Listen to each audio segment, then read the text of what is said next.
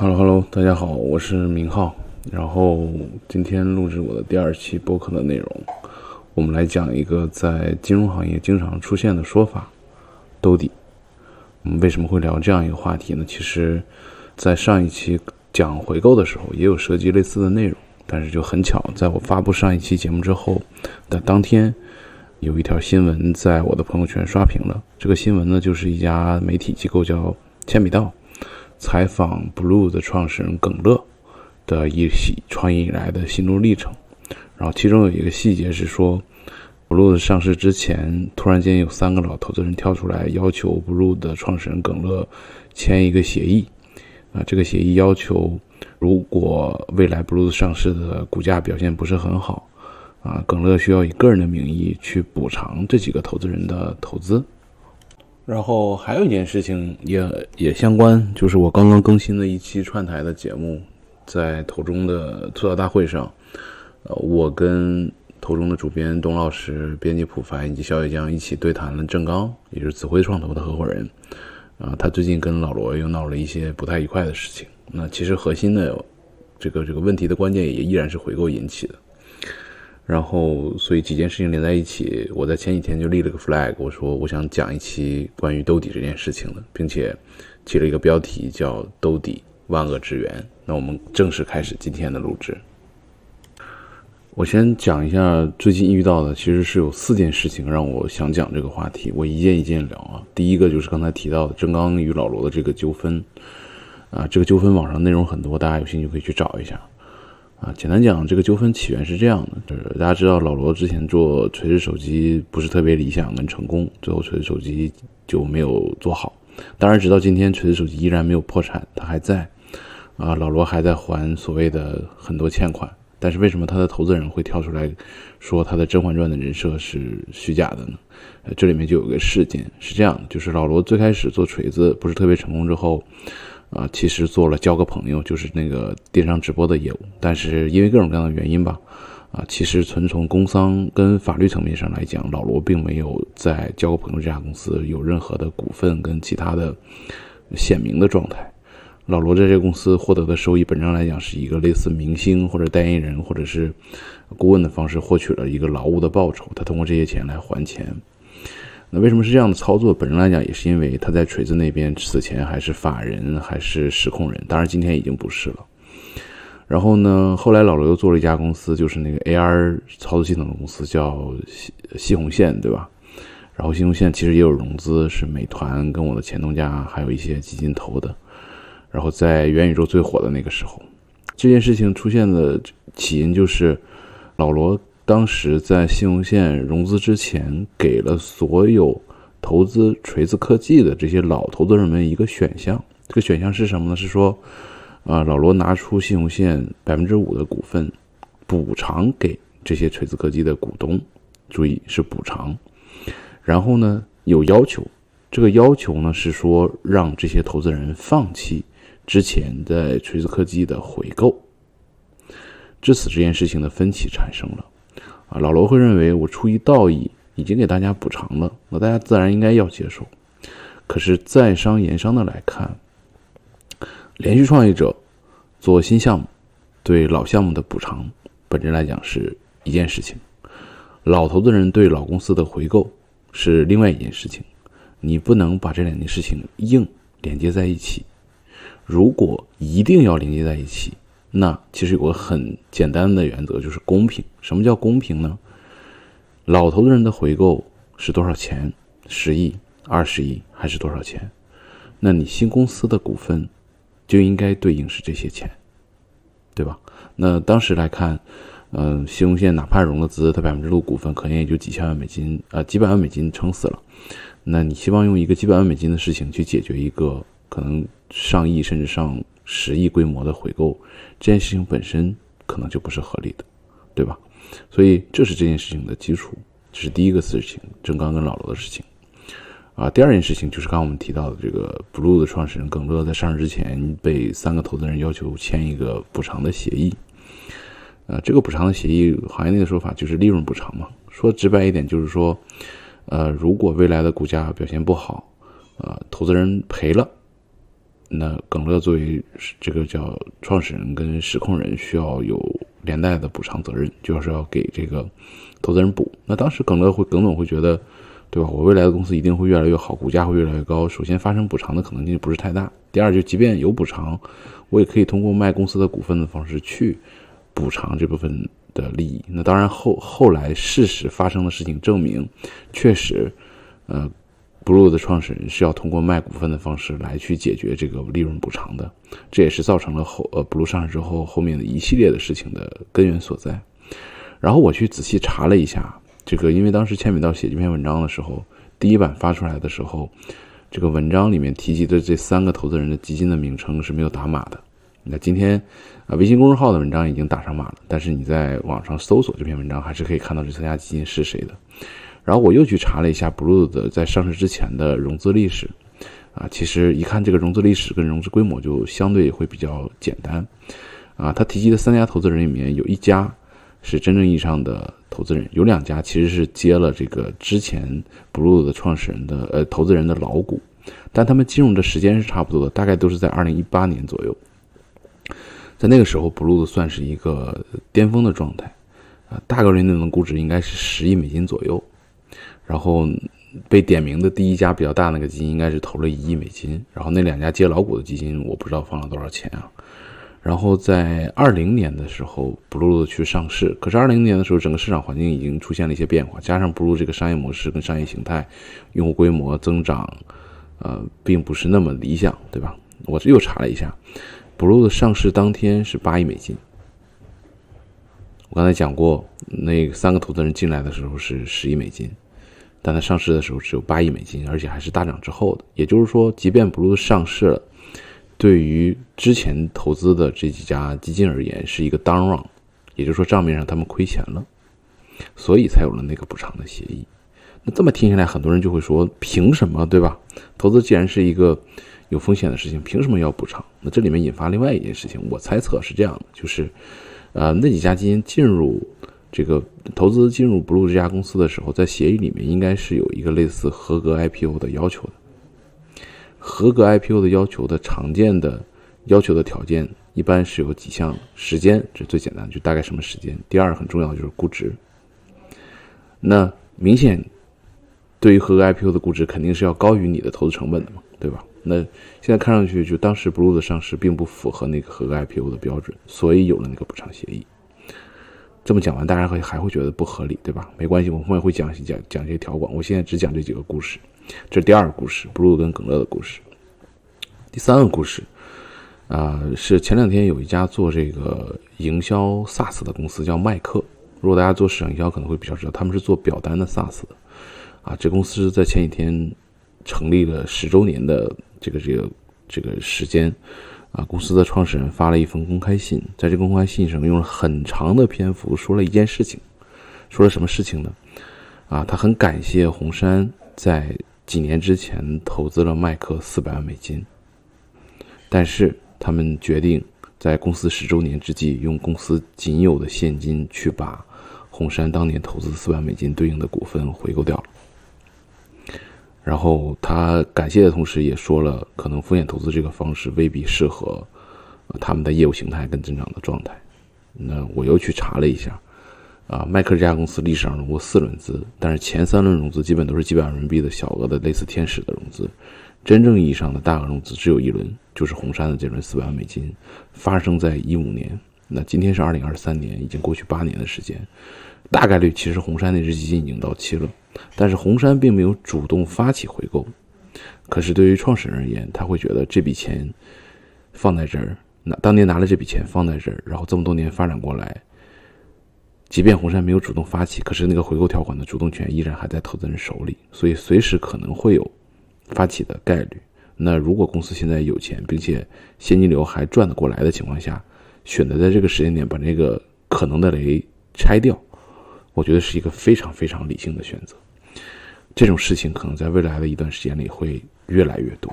这是第三件事情，啊，第四件事情也很有意思，是我最近在看一些啊文章的时候看到的一个法院的判例。这个判例是这样的，就这个法院的这个案子是这样的，就是，呃，山东有一个政府引导基金叫财金财金投资，然后他在山东本地投资这家公司叫神鲁公司，大家记住这个名字叫神鲁公司。啊，这个山东财经其实是省政府的引导基金，也就是政府的钱，然后以股权投资的方式运营。然后呢，这个山东财经投资了这个公司两百六十二点五万元，占股百分之二十，这是一个股权投资。但是呢，他约定了这个公司每年要付给这个投资机构百分之五的叫固定收益。也就是说，我投资你占你百分之二十股份的同时，你每年还要付我百分之五，就是我投你两百多万，对吧？你每年要付我两百多万百分之五的固定收益。那说的好听叫固定收益，其实你可以就是类类似利息的东西，对吧？并且约定了，呃，甲方就是这个投资机构是可以类似叫强制退出的。那强制退出方式就是回购，需要这个呃公司以及创始人兜底。那触发回购的条件就包括，如果这公司不能按期支付每年百分之五的收益，然后他是一六年投资这个项目，然后一七年、一八年、一九年、二零年、二一年公司可能发展都还可以，就每年支付了百分之五这个收益，对吧？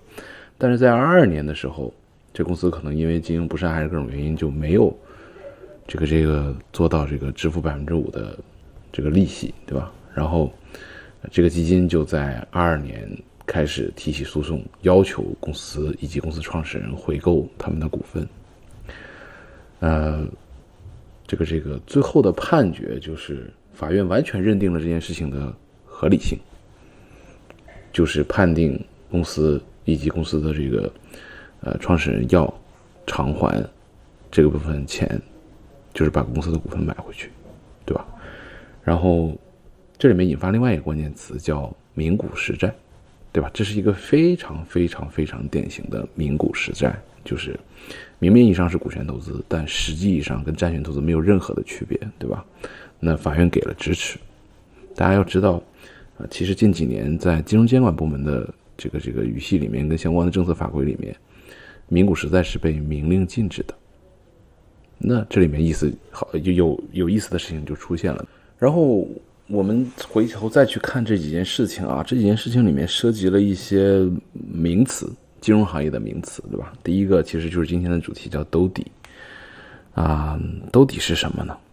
这个这个，其实它字面的意思也很好理解，就把底兜住。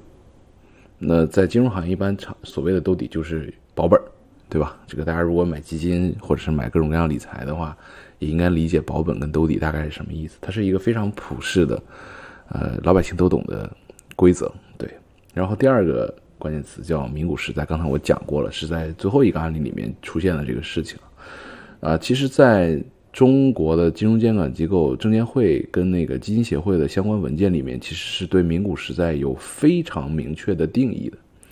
这个定义是什么呢？就是我读一下，是指投资回报不与被投企业的经营业绩挂钩，不是根据企业的投资收益或者亏损进行分配的。而是向投资者提供保本、保收益的承诺，根据约定定向向投资者支付固定收益，并在满足特定条件后，由被投企业赎回股权或者偿还本息的投资方式。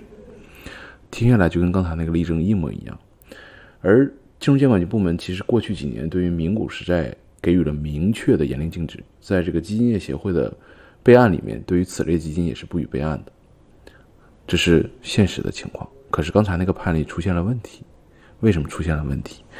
对吧？这里引发一个，我觉得在我国的司法体系内一个比较重要的问题是这样的，就是说，呃，中国的法院理论上说是要依据法律来进行判定的，对吧？可是刚才我们讲，所有的这些禁令跟禁止是类似行业协会发出的。对吧？所以法院援引的文件往往是金融监管部门的规章，或者是更低层级的规范性文件。那么这个东西的权威性、有效性跟法律之间到底是什么关系，就很难说得清楚了，对吧？所以，呃，这里面就是我之前我会我也会把这篇文章放在收 note 里，这是一个律所写的几个关于政府引导基金投资项目出现问题之后的。这个这个判例，我觉得大家可以有兴趣可以去看一下。啊，在中国，呃，很多事情其实没有办法完全分得那么清楚的，那名古实在。啊，第三一点叫对赌。那对赌呢，其实也是一个宽泛的定义啊，就是大家针对一件事情设立一个赌约，如果实现了会怎么样，没有实现会怎么样，对吧？就是一方赢了会怎么样，一方输了会怎么样，谁来赔偿，赔多少钱，大概就是这样一个意思，对吧？那在金融行业常见的对赌，其实一般不太容易发生在呃早期的公司里面，呃，大家比较听得多的可能是上市公司，比如说我上市公司收购一家公司，然后会要求啊被收购方有一个三年的我们叫利润对赌。比如说，你要承诺第一年利润有多少，第二年利润有多少，第三年利润有多少？那如果达不成，一般情况下是要求被收购方的创始人连带要赔偿责任，这是对赌。但是对赌一般不太会发生在意识上的投资案例当中。根据那个汉坤的报告统计，大概他们所接触的所有这些意识上的投资案例，PE 跟 VC 都算的话，大概只有百分之五的案子涉及了对赌。对，这是第三个名词对赌。然后我们再看一些其他的这个。啊，名词主要涉及的就是回购。那我在上一期的博客里面其实也讲过，回购是可以单独去做一期节目的。我在这里稍微展开一点，就是回购这个条款，大家如果没有融资过的话，应该不太能理解为什么会有回购这个东西啊。而且回购的条款在整个的融资文件中的占比那么高，对吧？那为什么会有回购呢？因为中国的大部分的 VCPE 的这个法律文件来自于美元的美元 VC，对吧？因为毕竟美国 VC 行业发展更早一些。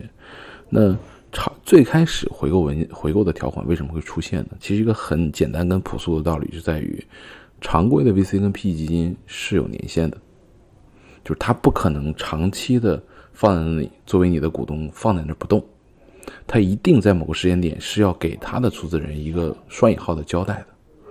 所以回购很重要的这个这个事情，可能就是，呃，时间的周期，就是期限。一般常见为什么是五年呢？就是一个基金可能，比如早基金可能一般是七加二，对吧？我投资期两年，然后再算一个五年期，基本就是我在到期之前是有要求和有这个资格去处理我手中拿的公司的股份。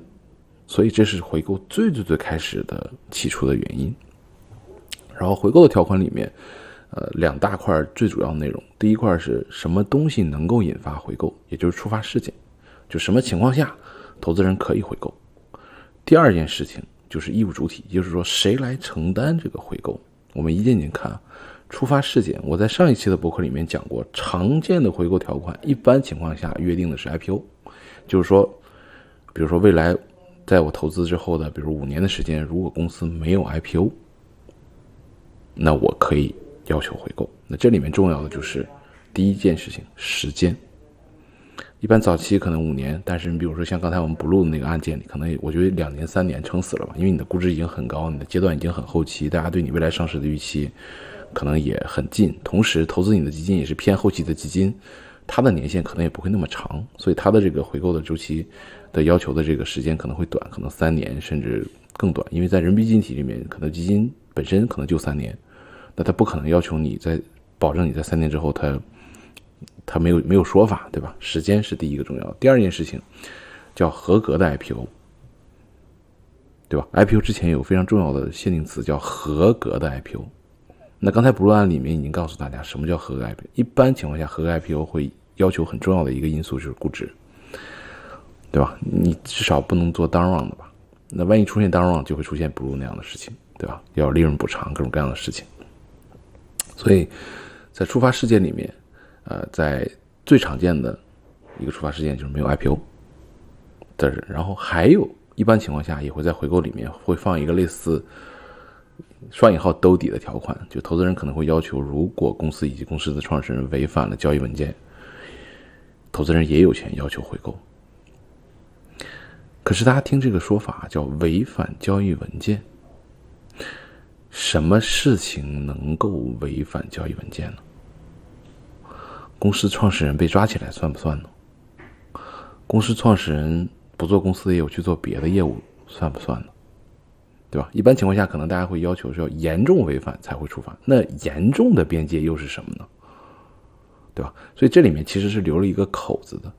呃，本质来讲，我们再去回看郑刚老师跟老罗的这个事情。呃，如果当时的回购条款里面是有类似如果公司以及公司创始人出现了重大违反交易文件的事项的话，投资人有权要求回购。那刚才我问的几个问题，某种程度来说都可以算作是违反交易文件。比如老罗不做锤子去做直播带货了，对吧？比如老罗卸任了公司的法人，对吧？比如老罗在外面开了一家新公司做 AR。你反过想，如果你是投资人，你投了一个项目的创始人，创始人做这些事情，你怎么想？对吧？大家不要认为投资人都是资本家，所有条款都是压迫压榨，不是这样的，对吧？所以在触发事件里面，很重要的一个另外一件事情叫违反交易文件。可是这里面就会出现一个纰漏，就是说什么事项以及什么东西严重到你可以触发回购，这是触发事件。那第二个重要的部分就是义务主体，这个其实在。第一期我的节目里也讲过，最开始常见的回购条款，其实直到今天美元的体系里面常见的回购条款，也是一般情况下是要求公司回购。什么叫公司回购？就是我投资的这家公司啊，如果这公司到了一个阶段没有结果，公司要把我买回去。那这里面出现两个问题，第一个问题最简单的问题，公司在那个时候没有钱怎么办？对吧？所以很多条款就为什么会连到创始人身上？那第二个是更现实的问题啊，我不知道大家大家是否了解中国的公司法啊？中国的公司法是不允许公司自己作为股东，就是公司不能是自己的股东。大家听明白意思吗？在美国，美国的法下是可以的。呃，你看港股跟美股很多上市公司是可以回购自己股份的，可是在中国，在公司法的现行公司法的条例下，公司是不能买自己公司股份的。那。对于在中国执行的案子而言，投资人如果要求回购的话，要求公司回购，其实这件事情在中国的公司法的条件下是没法实施的。那这件事情就自然而然连到创始人身上。然后之前我也讲过，连到创始人身上这件事情并不等于无限连带。那什么等于无限连带呢？其实很简单，就是。呃，我们再去看这个汉坤的当时的我截的那三张图，对吧？最后那张图就是不以创始股东持有的公司股权或者股权价值为限的连带才是无限连带。呃，大部分情况下，啊，今天可能也是因为各家基金在做各种各样的操作跟处理的情况下，还相对比较友好的情况下，呃，是以公司创始人的股权价值或者股份为限。也就是说，怎么样最最差，你把公司所有的股份。呃，或者是卖掉，或者是转给投资人。其实当时 Blue 的这个条款应该就是这么写的，就至少不太会涉及你个人的资产、你的房子、你你家庭的这件事情啊。但是，呃，这件事情的趋势跟比例的变化还是挺让人灰心的，对吧？我们回头再去看我上一期节目已经列的汉坤的这三张图，啊，第一张图是仅限定公司回购的，在人民币的体系内的。交易文件里面只有百分之十三点三，也就是说百分之八十七的，呃，将近百分之八十七的交易文件不只有公司回购。然后在美元的体系里面是百分之五十六，这个我之前也讲过，这个百分之五十六是在百分之七十多降到百分之六十多，今天降到百分之五十六了，明年这个数字应该会更低，对吧？也就是说，如果降到百分之五十以下，那就是大部分哪怕是美元 VC 的投资者也会要求可能再连着创始人，因为现实的很多问题决定。然后再去看这个边界跟界限的界定，对吧？其实只有百分之二十到二十五是真正意义上的无限连带，那剩下的其实大部分是以创始人的股东跟股股份价值为限的。那这个能不能接受呢？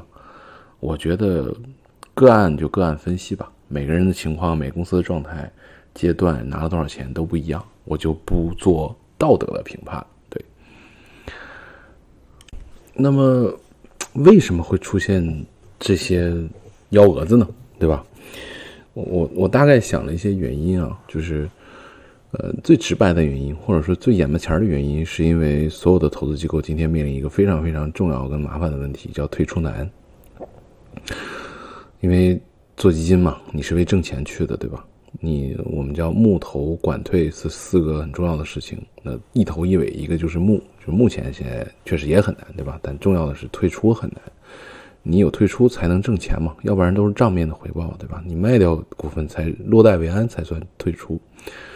啊，这个难，我开玩笑讲，就难于上青天。因为常见的中国的风险投资还是比较多的，要依靠上市来做退出的。可是现在问题在于，你去哪儿上呢？A 股关闸了，对吧？不知道什么时候会开。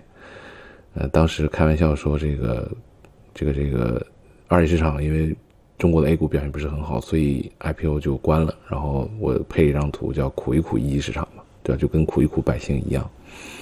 然后港股呢，这个。流动性差到极致。我今天因为我录制的这个今天有两家公司上市啊，还是上了的，一家做 AI 的，一家做游戏的。我看了一下，就是基本上，虽然募资额都不小，一家募了八亿港币，一家募了十亿港币，可是百分之八十到九十的钱应该都是基石。那现在的基石基本都是亲朋好友了，不太会有市场的钱。然后真正意义上的这两家公司的流通股都不到百分之一，就百分之零点几。啊，这个状态非常的难受，并且看上去也没有什么改善的可能性。那美国呢？滴滴事件出现之后，其实去美国对于很多公司而言也很难，尤其是之前很多基金投资过的，比如消费品公司、TMT 的互联网公司，其实去美国都是比较难的。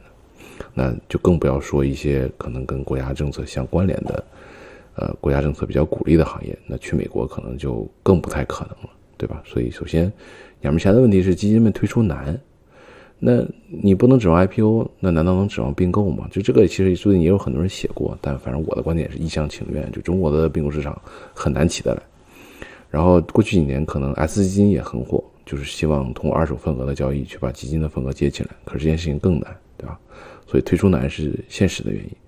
第二点，再看一个变化是。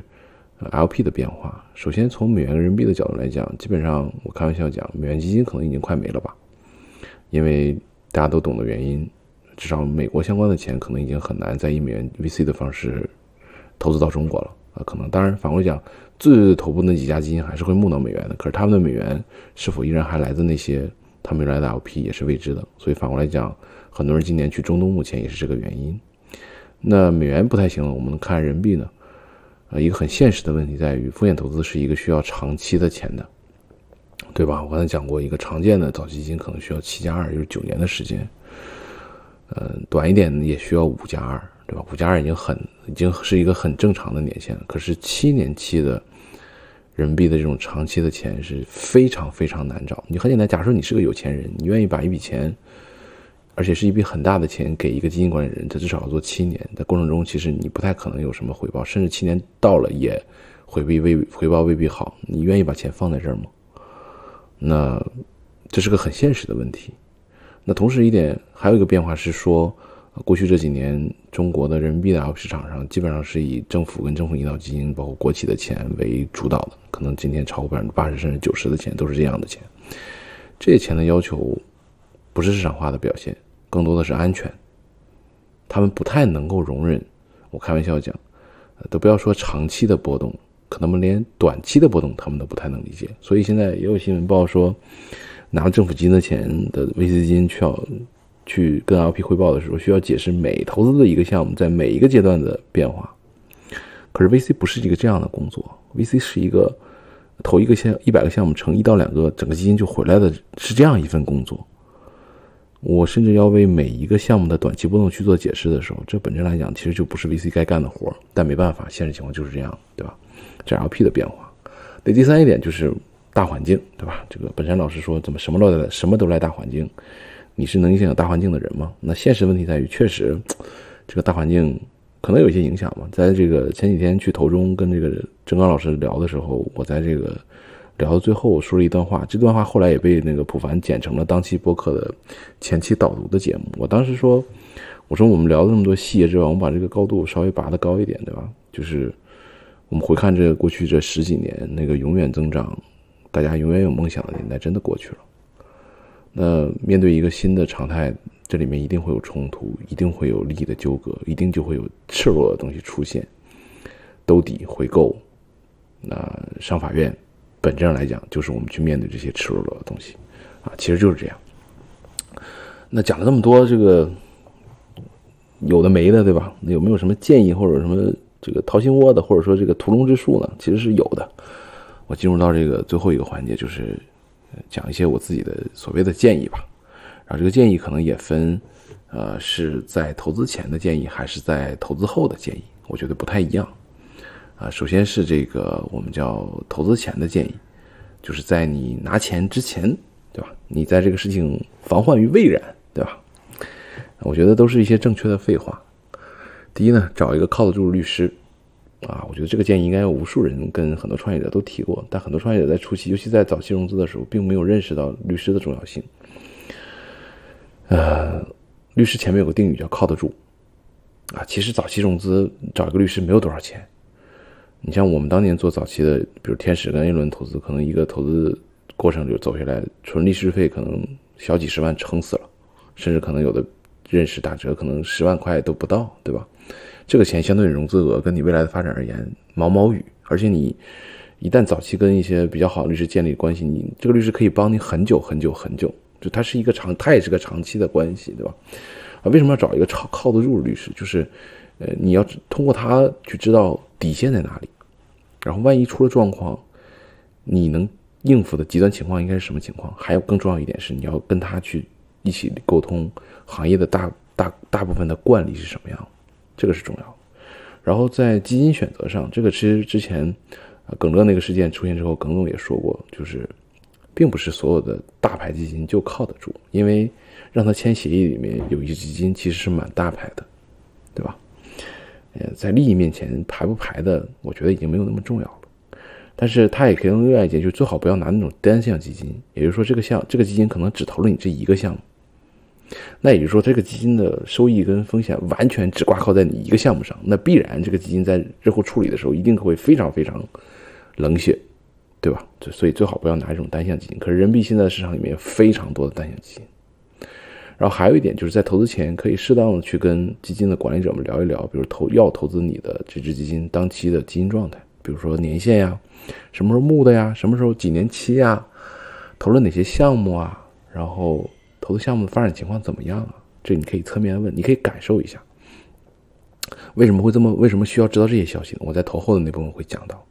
然后最后一点更细节的就是在条款把握上，这个其实前面讲了那么多，如果听完你大概率是知道的。首先，无限连带是能不要绝对不要，对吧？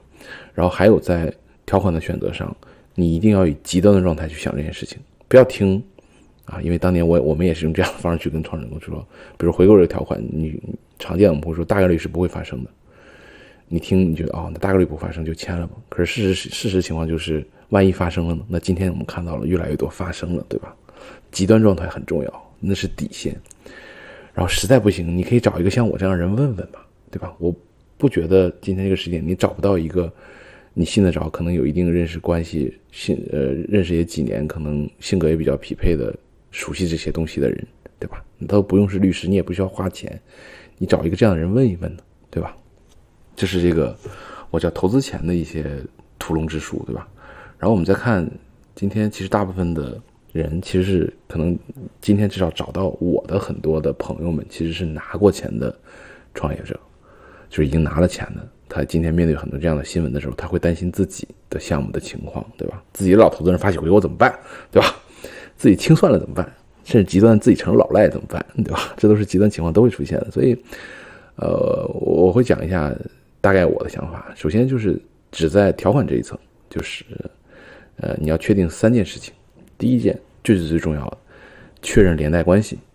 回去翻你所有的投资文件，对吧？不要嫌麻烦，找你的法务、财务、CFO，或者你过程中的这些律师，把所有之前签过的投资文件重新拿过来看一遍。第一看连带关系。看带不带连带关系，对吧？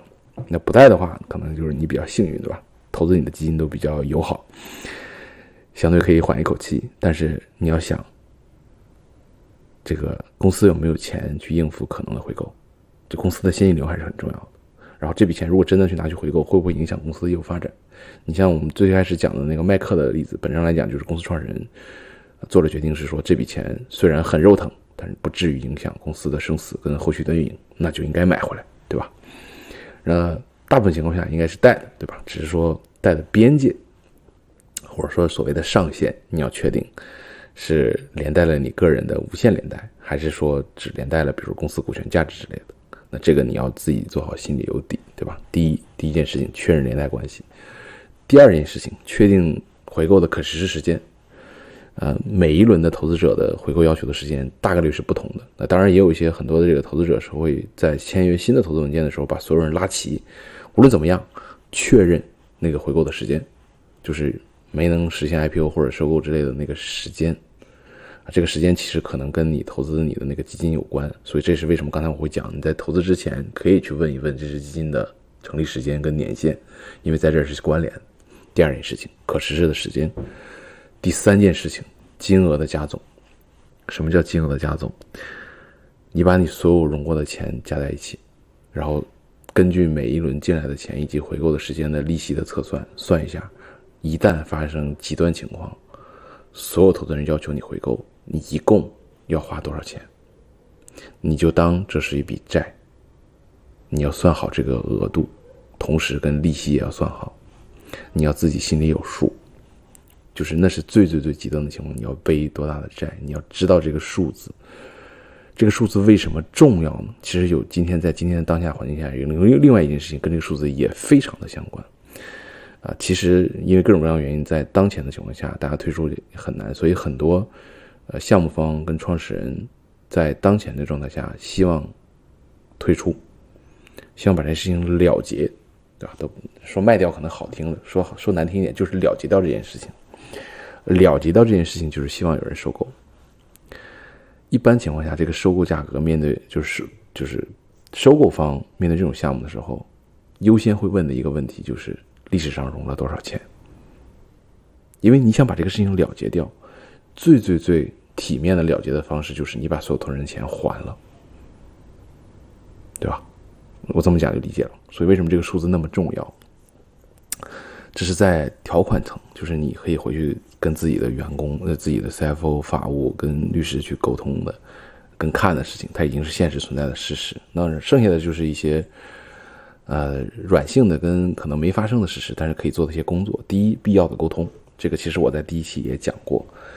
啊，机构去发起回购的时候，一般情况下不会是一个贸然的决定，对吧？它一定是内部做了很多的。决定跟决策之后才会下了这样一个决定，所以沟通跟持续的过程中的沟通，本质来讲也在为你自己加砝码。然后还有一点就是沟通，可能也是你对基金本身的情况的了解，因为你会发现，当一个基金对推出压力比较大的时候，它就会比较急。那它这种急会显现在所有跟你沟通的过程中，你是有感知的，对吧？第二点就是不要让这件事情，哪怕走到相对要到回购的时候，也不要让这件事情的决定留到投后那里去。为什么？其实特别简单，我在之前也讲过，投资团队无论是投资你项目的负责人，还是合伙人，甚至是基金的 GP，本质来讲跟你是有所谓的交情的。你们可能聊过，可能认识很多年，可能过程中也发生过这样的事情，对吧？一起打过球，一起钓过鱼，一起户外玩过，一起怎么样，对吧？还是可以讲讲感情的，对吧？但是如果这件事情的决定跟决策留到了头后，无论是财务、法务还是风控，呃。那个接手的人跟你没有任何的情感关联，他接到了一个任务，他的任务的结就是他接到这个任务是一定要完成的，所以一定这件事情会走到无解的状态，所以不要让事情留到到头后，最后的最后，实在没有办法无解了，就是一定要还了，对吧？那你有钱或者公司有钱或者能借到钱，就还好说，对吧？不至于出现很重要的问题。那没钱怎么办呢？啊，其实历史上我们也经历，至少我经历过一个一个一个事情。当然，它的融资额不是特别的大，然后要也有创始人这个投资人要求那个项目的创始人回购，啊，公司也没有很多的钱，但公司有一点钱，创始人也有点钱，然后给了一些之后还是不够，怎么办呢？最后可能差了有个几百两三百万、三四百万这个额度吧，那实在是没有办法了。这个创始人也不想把房子卖掉，也不想影响家庭，他跟这个要求回购的这个这个这个投资方。商定了一个解决方案，是说，正好那个投资方有另外一家公司跟他做的业务有些类似，但不完全一样。然后呢，这个公司的创始人就带着他的 CTO，相当于以顾问跟特种兵的方式加入了另外一个那个投资人投资的项目里面，帮那个项目解决了一些阶段性的难题跟运营的团队搭建，免费的帮另外一家公司打工了大概一年左右的时间，以他俩的这个。这个 这个工资去把这个事情弥补掉了，最后反正就也不至于影响他的，比如家里不需要卖房子这些事情，对吧？所以这是一种方式。另外一种方式就啊，其实就是老罗那个案子里面，其实他是可以有别的方式去处理这件事情的。我觉得啊，老罗一步一步走到这个状态，逼着他的投资人跳反，其实是有他是有问题的。就是啊，他在做交朋友的时候，他当然应该是请了律师来问有什么方式规避一些问题。所以他用了一个，比如他没有在交朋友里面有任何的明面上的利益，股份啊什么工商都没有。但这种情况下，你做的这些事情本身来讲都是为你在减砝码，其实你是可以给大家画饼的，对吧？那当然，他最后选择用这个这个 AR 的公司也是其实在画饼，但这种画饼，你不要把这个饼画的太赤裸裸跟太直接，就是你不要把事情推成那样一个状态。因为我最开始也讲过，你一旦推成这个状态，大家一定会算你这个事情到底跟原来的事情是不是等值的，对吧？然后最后就是老赖了怎么办，对吧？这个其实也有很多各种各样的处理方式跟解决方式，没有人希望你变成老赖，投资人也是希望拿回来钱来的。那这个这个这个，我们要不以后再单开一期 再讲这件事情吧？对，然后这就是大概我今天想讲的内容啊。最后我只能说。创业不易，就是创业不是普通人能干的事情。一旦走上这条路，你要解决的事情跟问题太多了。希望所有创业者都成功，谢谢。